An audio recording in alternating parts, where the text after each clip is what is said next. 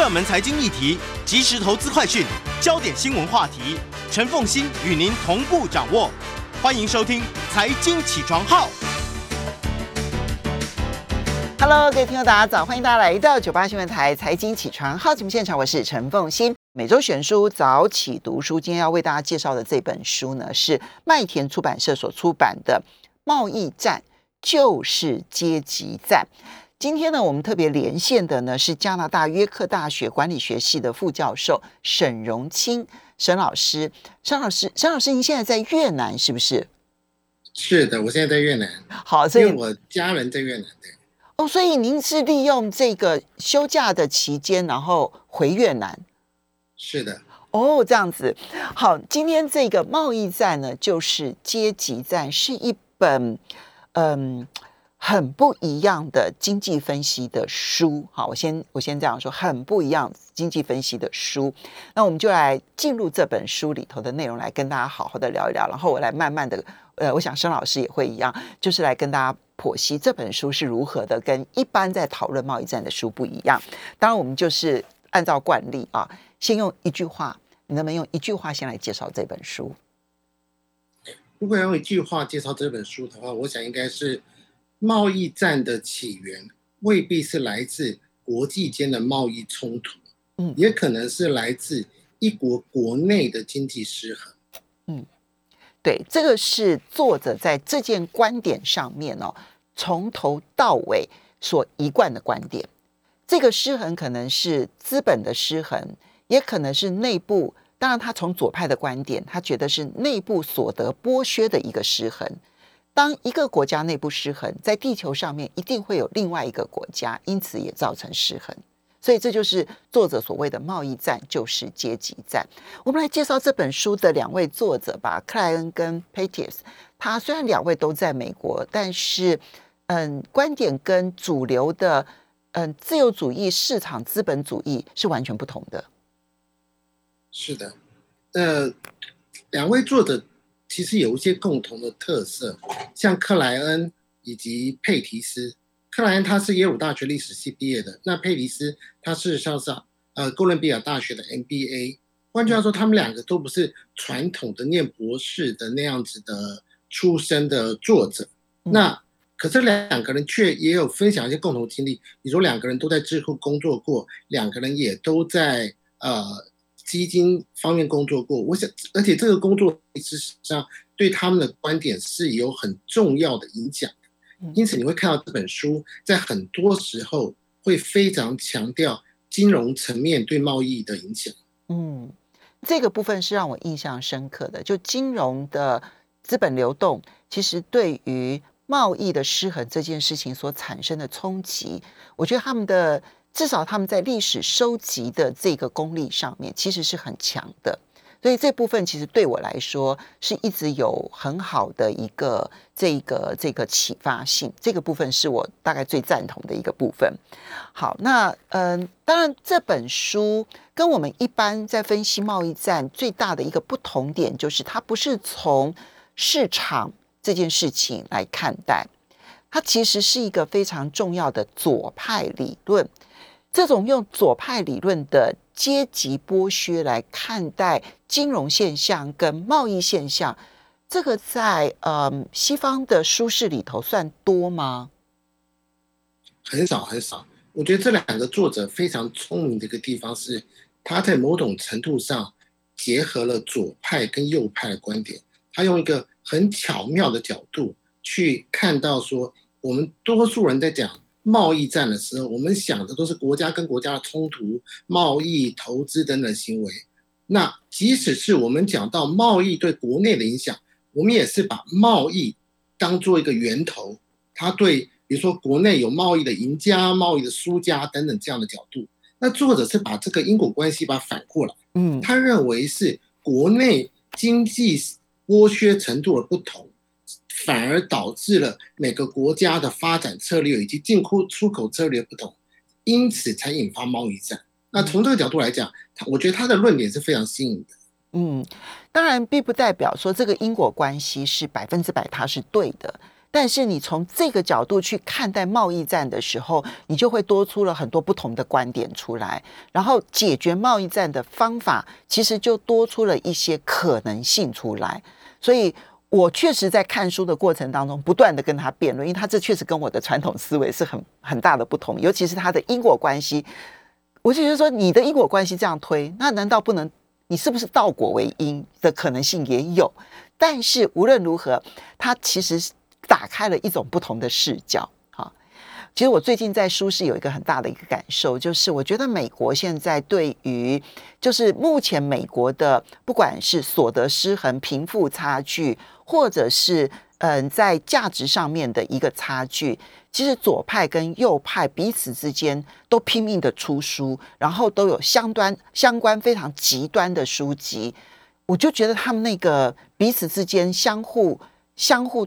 相互角力的状况超级严重。我不晓得这个部分能不能延伸出来，因为这个是左派的观点。实际上，我最近也收到了一连串跟右派极端右派有关的观点。老师可以先从这一部分来谈一下吗？是的，呃，我们一般来讲。这个我们认为，从右派角度来讲，如果从亚当·斯密或者是李嘉图的角度来讲，我们会讲到比较利益，然后会讲到国家跟国家之间的要素禀赋的差异。比如说，有的国家有比较多多的可以呃生产某类型型的，比如说咖啡，它比较生产；嗯、另外一个国家比较，比如说比较适合生产某种皮革制品。然后双方因为呃工业化的原因，所以就会有产生不同的贸贸易差异。那可是对这个作者来讲，他觉得真正的关键是说，为什么每一个国家会采用不同的策略？嗯，那这个不同的策略，其实更根本的原因在于说，每个国家它都对于国民采用的什么样的方式，会形塑它的策略。比如说，这作者有一个很重要的观点，就是说，嗯，像我们每个国家的发展，你需要投资。那你投资钱从哪里来呢？你可以是从国民的储蓄来的，你也可以是利用外国资金，或比如说你可以征用高，作者把它称为一个高工资的的的模式。那这两种不同的发展策略，就会导致不同的进出口的顺差或逆差影响。嗯，举例来讲，比如说你你会认为说，呃，我们用高，像比如说台湾，我们很常见到的。我们是用高储蓄啊，然后我们是用那个是用那个出口导向的策略，所以我们享有很大的贸易的顺差。那另外一方面，如果你是用高工资的方式的话，你可能就会有贸易逆差。那他认为是这些国内的经济形势的改变，去影响了国家的贸易的顺差逆差，最后造成了国际之间的冲突。这跟我们的比较有趣是说，他其实是。没关系，你请继续。对，我觉得比较有趣的是说，他其实有点是结合左派跟右派的观点。他一方面是从阶级角呃分析的角度出发，但是另外一方面呢，他的结论事实上他是同意亚当斯密的说法，是说国际间的贸易其实不是一个零和游戏。他其实就是说他的，我觉得他的结合的角度在这点上，因为他同时结合了左派跟右派的观点，我觉得这点上是他。最创新的部分，嗯，当然这里面呢，就是他对于每一个国家要走高储蓄路线或者高工资路线，他认为这种政策选择会导致自己内部的失衡的方向，而自己内部失衡的方向，最终就会导致国际失衡的方向。所以我觉得他，嗯、呃，那当然他反对说。储蓄这件事情跟一个国家的社会民情有关，他认为这都是政策造成的啊。对，我觉得这个部分大概就是我最不同意他的地方，因为我们自己当然他是用这件事情去谈中国跟德国，说，诶，你看中国的高储蓄跟德国的高储蓄，其实都代表着他们内部的剥削，好这样。那但是我心里头很清楚啊，就是台湾也已经发展到今天这样的一个程度，我们到至今都还是储蓄率非常非常的高，那。日本到现在储蓄率还是非常的高，你不能说他工资不高，但他的储蓄率也还是很高。德国你不能说他工资不高，但他的储蓄率还是非常的高。所以要说这个储蓄跟社会这个民情无关这件事情，从我的生活经验来讲，我觉得我很难接受。但是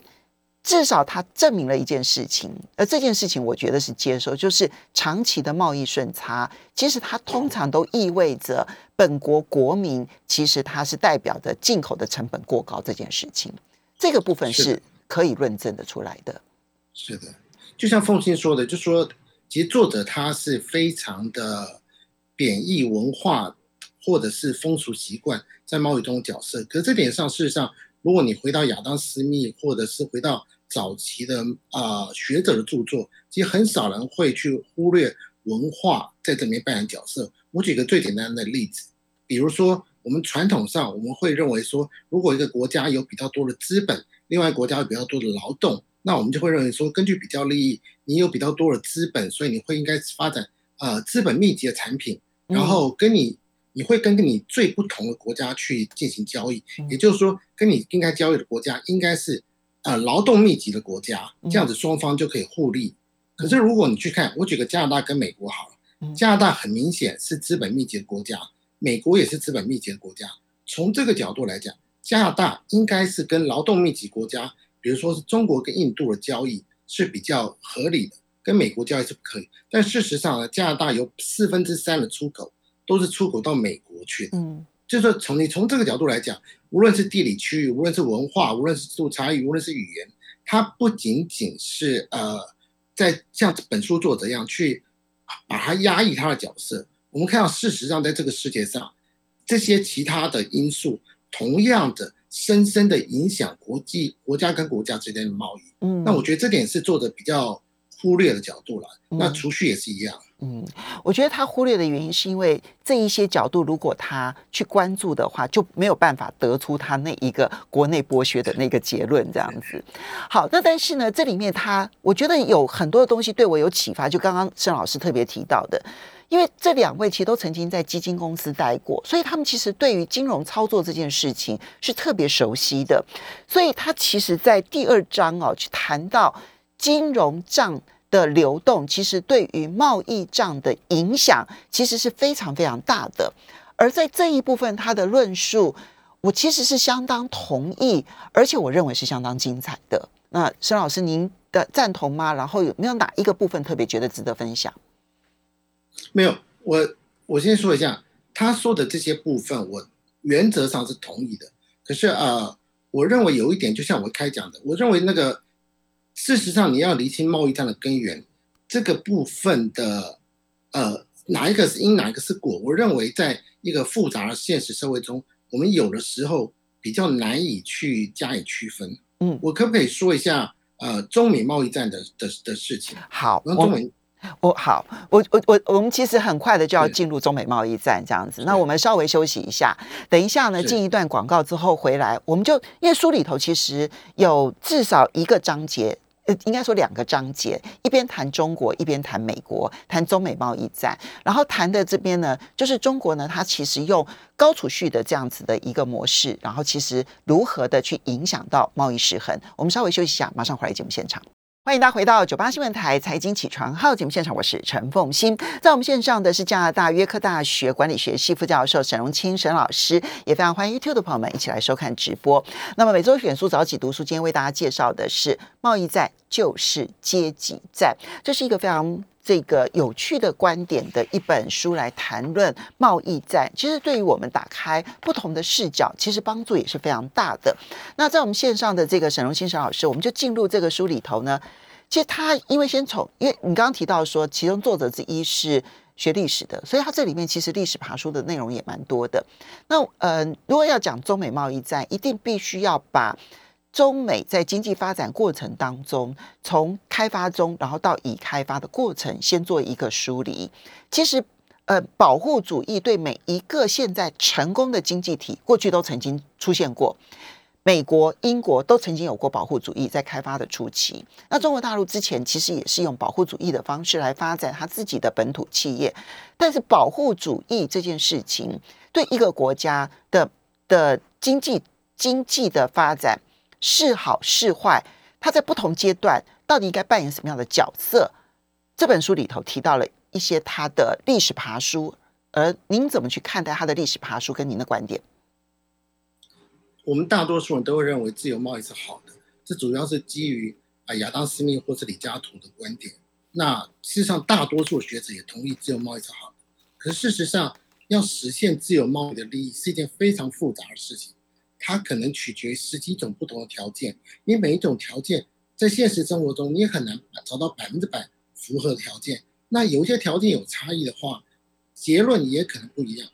我举一个最简单的例子，比如说，根据亚当·斯密的理论，当初美国成立初期的时候。美国、英国是一个相对上来讲技术比较先进，它制造业比较发达国家。那美国那时候才几百万、几百万人口，那它是一个比较幅员广大，它是一个比较适合发展农业的国家。那在这种角色、在这种情况下，你根据亚当·斯密理论，你就会说，那英国应该专心于发展制造业，那美国专心于发展农业，那双方交易就会互蒙其利，这是我们理想中的自由贸易情况。那事实上，美国开国元勋之一的汉密尔顿，他就完全不同意同意这种说法。对他来讲，他认为制造业有很多好处是农业所没有办法取代的。其中一点就是，他认为说国家必须要多元化。如果说我们只发展农业，那可能会带来很大的风险。比如说，某一天如果某一个某一年如果说气候不好，那我们的整个农业受到影响，我们这个国家受到非常重大的影响。没错。那他也。对，他也认为说，呃，事实上制造业可以给很多人带来更多的就业，所以他一开始是主张高关税的。嗯、那他其中有一个很很知名的论点叫做叫做呃婴儿产业，就是说他认为说你国家产业应该像个小就像一个小 baby 一样，嗯，就他生出来的时候很弱，所以我们用保护关税把它保护起来，让它可能够长大。所以我们对国外的成品我们要。科很高的税，但是对于中间材或是零组件是要给我们国内自己制造业来用的，我们就让它科很低的很低的关税，然后用这样子的方式来扶，让我们收外国产品的很高关税，用它来把这个资金投注到本国的制造业上，用这样子来扶植本国的制造业。其实这在现在很多人都叫做进口替代。对对对，这进口替代。那它的。原始的论点是认为说，我们如果说等到有一天我们的小 baby 长大了，我们就把关税打开，让小 baby 到国际上去竞争。当然，这个东西是实际上是很困难的，因为比如说你像巴西，当初巴西是跟韩国一起发展电脑业，以他们汽车业也曾经有发展，但是。一个国家，如果说你已经习惯了去赚那种很容易的钱，既有保护赚容易的钱，那你就很难会把钱去投资在研发上，然后会去很强烈的去改变它。同时，你真的容易钱赚久，你其实变成国内变一个既得利益集集团了。你要再把关税要把它再减免，也不是这么容易的事情。所以啊、呃，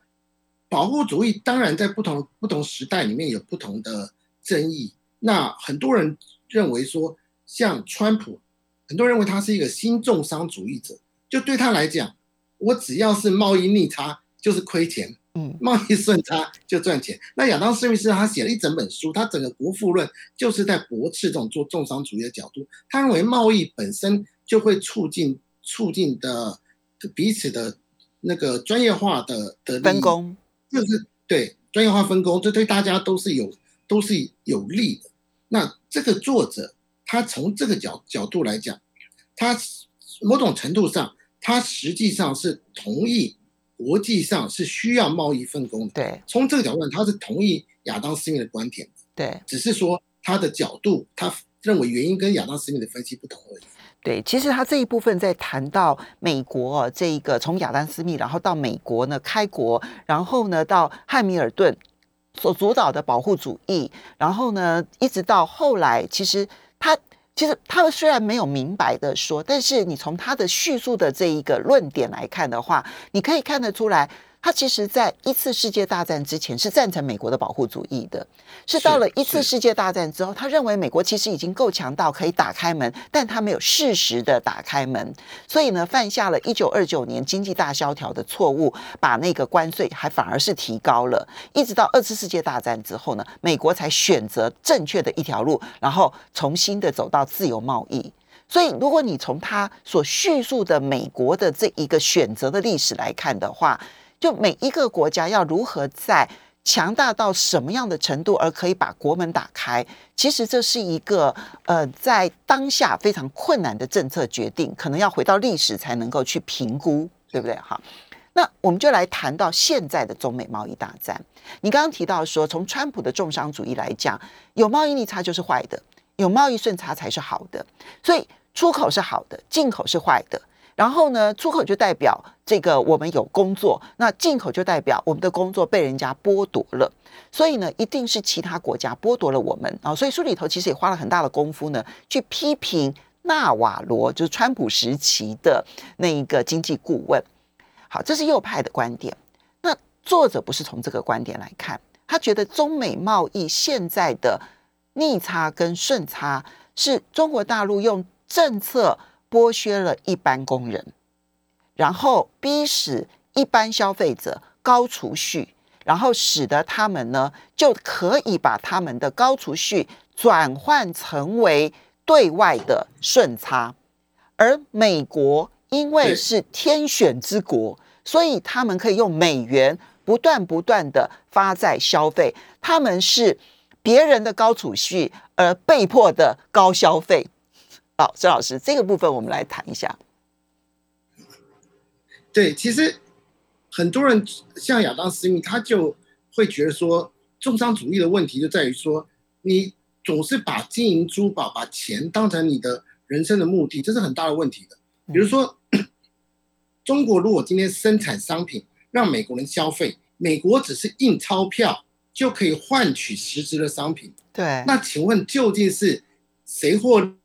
利谁损失呢？所以从亚当·斯密角度来讲，你对财富整个国国家财富整个概念的根本的认识是是错误的。对，那对这个作者来讲，他其实提出了更有趣一点。对他来讲，就是说这里面关键其实是美国的 金融资本家跟中国的政府，他们可能要负比较大比较大的责任，因为对中国政府来来讲，他需要发展经济，他需要资本，他的资本他不愿意。向国外借贷，他不愿意采用高工资的方式，所以他就采用高储蓄率的方式。所以他用了，比如说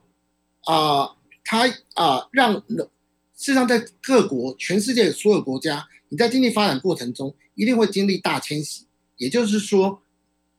很大部分人力资源会从农业部门移转到工业部门，就是很多人会从乡村移转到到都市。对，那中国因为有很有户口制度。他剥削了这些人的的剥夺这些人的福利，而且他又让这些人他没有办法有去组织工会，没有办法为自己伸张权利。那更重要的是，中国的国有银行，它其实限制了人民去购买国外资产的权利，所以人民被迫把钱存在国有银行。那他国有银行因为政策关系，他用极低利的方式。去贷款给国有企业，那所以在这种方式，实质上的效果就是，中国的国有企业的发展的资金来自国有银行，国有银行的资金来自民众，而这民众的的利率事实上是被压低的，所以它实质的效果是透过银行的中介，他把民众的资金移转到中国的资本家，让他们能够发展，那他生产了这么多。当然，美国有美元霸权的优势，那美国人又很喜欢消费，所以在这个情况之下，他就把产品出口到美国。那出口到美国就产生了一些问题，什么样的问题呢？事实上，根据研究，在美国，如果说今天是大量引进中国商品的城市，平均每一个人要损失几百元美金的呃收入，但他从联邦获得的补助大概只有。六十九元或者七十美元，嗯，而且更重要的是，比如说像中西部，它是传统制造业的，它又不像比如说波士顿还有先进制造业。对这些传统制造业的的的城市来讲，研究发现，如果今天是中国商品大举进入的话，这些的城市的失业率会上升，所以就造成诺贝尔奖得主那个迪顿跟那个那个凯斯。他们的写的写的那本绝望的的的的资本主义，嗯啊，也对，也就是说，造成了中西部的白人没有受教育白人，他没有办法去适应这个国世界的改变，因为制造业都因为中国商品的影响，制造业出走，他们失业，所以他们酗酒、饮用毒品，造成二十一世纪很罕见的他们的失业率，没有他们的死亡率竟然又上升。没错。那在这种情况之下，反而给了川普的一个一个机会，因为对川普来讲，这群人事实上是被遗忘的，他不被他不被呃民主党接受。传统的共和党事实上有呃，你如果去分析选票结构，你会发现共和传统共和党也没有办法抓到这群人，所以这些所以川普变成这群人代言人。那他变成代言人之后，他因此来发动贸易战。你从这个角度来讲，中国割韭菜跟美国发动贸易战，实际上是一体两面。好，这是作者的观点。好，这个作者的观点要怎么去评估它？欢迎大家回到九八新闻台财经起床号节目现场，我是陈凤欣。在我们线上的呢是加拿大的约克大学管理学系副教授沈荣清沈老师。这是今天每周选书早起读书为大家介绍的，是麦田出版社所出版的《贸易战就是阶级战》。那么在我们呃，我们一起来谈这本书。刚刚提到了这本书的作者对于中美的贸易失衡，他有他很独到的观点。刚刚沈老师哦。其实言简意赅的把这两个章节哦讲得非常的清楚，这样子我看了很久，然后跟他辩论了很久，但老师呢几句话就把他讲得很清楚，真的是那个嗯这个嗯这个浓缩提炼的能力真的非常的强。嗯，不管同意或不同意这样的观点，老师你觉得这样的观点，当然这是一个很极端的观点了哈，这样的观点对我们会有什么样的启发性呢？我觉得呃。从某个角度来讲，就是说，呃，第一点就是说，我觉得作者忽略几件事情了。就是说我举个例子，比如说今天川，你如果去注意，川普在更早之前，啊啊，他接受那个 Oprah 的访问的时候，对，他接受 Oprah 的访访问的时候，他那时候的呃瞄准的对象实际上是日本。你如果去注去看他川普早期的访问，他今当初今天对中国说的话，过去也对日本说过一模一样的话，所以从这个角度来讲，川普他的那个重商主义的角度是完全没有改变的。所以，可是不管如何，你如果说今天要把川普的行为描绘成完全是一个理性下决策的过程，我觉得这也不见得完全符合事实了。因为我举个例子，我们很多时候。啊、呃，我今天假设今天我明明知道贸易战也许会对美国造成伤害，可是如果说我今天会对你造成十分的伤害，对我造成三分的伤害，那我还是愿意去做。就是说，它也许不符合传统的呃利益极大化的这样的假设，可是我们人类有的时候是会真的，因为我把对方视为对手，所以当我认为你能够伤害比我伤害更多的时候，我就可能去这样做。另外一点是说，在国内我也可能因为这样子，就像我刚刚讲的，因为我做这件事情，我中西部的人会受到鼓舞，他们觉得受到重视。那在这种情况之下，即使美国其他有些人相对上来他是消费者受到损失了，他可能也不太在乎。我的我的我的意思是说，你从这个角从这个角角度去想啊、就是我也不认为说真的发动贸易战是像作者想想象的是说。一个这么理性的角度，最后去人，我我觉得人在这个过程中，决策在过程中，很多时候还是受到其他不同的因素的影响。对啊，其实刚刚老师讲到了一个重点，就是说为什么川普一开始的时候瞄准的是日本？因为如果你去看中西部他们开始的失落，其实最原始的时间点并不是中国的崛起哦，而是日本的崛起。甚至于是台湾的崛起，甚至于是韩国的崛起，就在我们经济发展最好的那段时间，其实就是就是美国中西部开始滑落的时候。所以，如果你就这个工作替代的角度来讲，其实是日本、台湾、韩国替代了中西部的工作，然后之后中国大陆再把日本、台湾、韩国这一些原本替代中的美国中西部的工作，又带到了。中国大陆去，所以他其实并不是直接从美国搬走工作。如果从他的这个从这个实际的的轮廓来看的话，是这个样子。好，但关键点来了，因为作者其实呢认为贸易战就是阶级战这件事情，他想要强调的重点是说，这不应该是两国之间的问题。他希望呢，要去面对的是每一个国家自己内部失衡的问题，所以他把每一个国家内部失衡的问题，虽然我我没有，就我刚刚提了我不赞成的部分，但是你要去面对国内失衡的问题，坦白说，这反而从某种角度来讲，可能是对每一个国家来讲都是好事。比如说，他认为中国大陆要如何面对它内部失衡的问题。德国要如何面对它内部失衡的问题？美国如何面对它内部失衡的问题？老师如何的来看待？从某些角度来讲，我认为现在中国政府事实上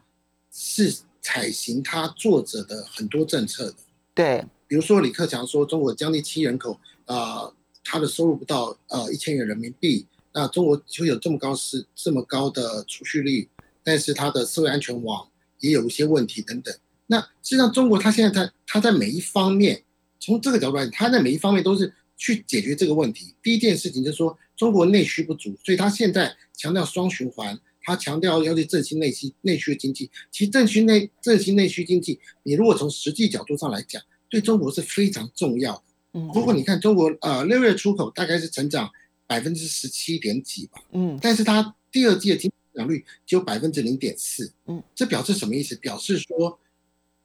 中国的内需经济它完全没有受到振兴，就大多数人他其实是没有能力去消费的。你没有能力去消费，对中国造成伤害。那所以他有生产这么多商品，如果他今天美国对他们发生贸易战，他也就必须要通过“一带一路”的方式，然后去，就是对作者来讲，这个“一带一路”通过“一带一路”的方式，事实上是一个很合理的。去解决问题的一个方式，嗯，那可是如果说对作者来讲，你今天要从根本角度去解决这些问题的话，就像中国大陆现在在做的，比如说你的共同富裕，嗯，比如说你要振兴国内经济，你不应该在一味的去压低啊，呃，比如说国内银行的利率，你不应该在一限制人民的投资管道，你不应该再把所有的资金都用另外一种方式去补贴。国有企业其实，不管你是左派或右派经济学者，大多数学者都同意，中国今天发展到这个阶段，它为什么它接下来的经济成长很困难？它现在经济成长很困难，其实是他面临的它现有模式没办法继续下去。嗯，你如果去解释中国从一九七八年到现在经济成长，占解释它成长最多的将近七成，事实上是它的资本投入。嗯。也就是说，这作者强调了很多部分，他从呃人民那边拿到资金，然后去做做投资，然后因此去向外诟病，然后因此也引起其他国家一些疑虑，因为你去诟病他很多技术，比如像德国的那个图卡，比如说那个机器人银行等等等等之类的的的的这样子这样子这样子的事情。那可是如果说你今天真的希望要去解决这些问题的话，你应该是把资金去投注在。真可能够增加生产力部分。中国过去，你如果投资一，你要达到经经济成长要增加一块钱，你要必须要投资四块钱。嗯，现在你必须要投资五块八。嗯，这表示什么？投资能够创造的所得成长，对，开始减少，是在下降的。对，所以你要维持过去的经济成长，你必须要更大的投资。可是，所以你现在又回到铁公鸡。可是实际上，那个基建，那个很多的很多的地方，它的。投资报酬率已经在下降了，嗯，那你要维持这样成长已经很困难了，嗯。第二个成长的是什么？第二个影响中国高度成长的，事实上百分之二十几的很重要的因素是来自于人力资本，嗯，中国教育的长足发展，尤其是对科技或是数学、工程这些人才的大量培养，这些是对经济成长非常重要的，嗯。那可是呢，你如果在大概在二零一六年之后，他过了路易斯管理，就也就是说，中国的人口事实上，他的工作人口已经开始在下降。没错。那最近，那最近的揭露的那个 那个被骇客偷出来那个资料，更显示说，中国人口也许实际上没那么多，因为它人口老化的情况是非常非常严重的。你现在即使呃废除一胎化，或者说你把那个呃可以生小孩就可以买房子跟他那个东西来结合，实际上也是没有用的。嗯、也就是说，它的人口已经人口红利已经被花完了。嗯，那剩下的是什么？剩下就是生产力增长部分，就只有人才。中国过去，对，你就唯一能够真正要要要维持中国经济成长，你需要的是增加生产力。可生产力部分有一个问题，比如说他二零零八年为了拯救金融危机，他大量投资，可这些投资上是没有效益的。他让中国的生产力的增长到二零零八年之后突然变成零。嗯。也就是说，它会产，就你看到会盖鬼城，会盖这样的东西，都是因为它生产力没有增长。那你从这个角度来讲，中国如果今天要继续完成那个经济增长的话，它必须要增加生产力。你要增加生产力，你要做什么？你必须把资金，现在有限的资金投注在最高生产力的地方。嗯，中国最高生产力的地方是什么？事实上是少数的企业、民间企业，那个。港台企业以及外资，嗯，国有企业事实上是增长效率最慢的。那可是你现在的模式是，你把人民的储蓄的钱全部透过国有银行去拿到国有企业来，这个对中国是不利的。好，这个不利的时间的反而是产生了大量的好时间的关系的商品。要非常谢谢沈。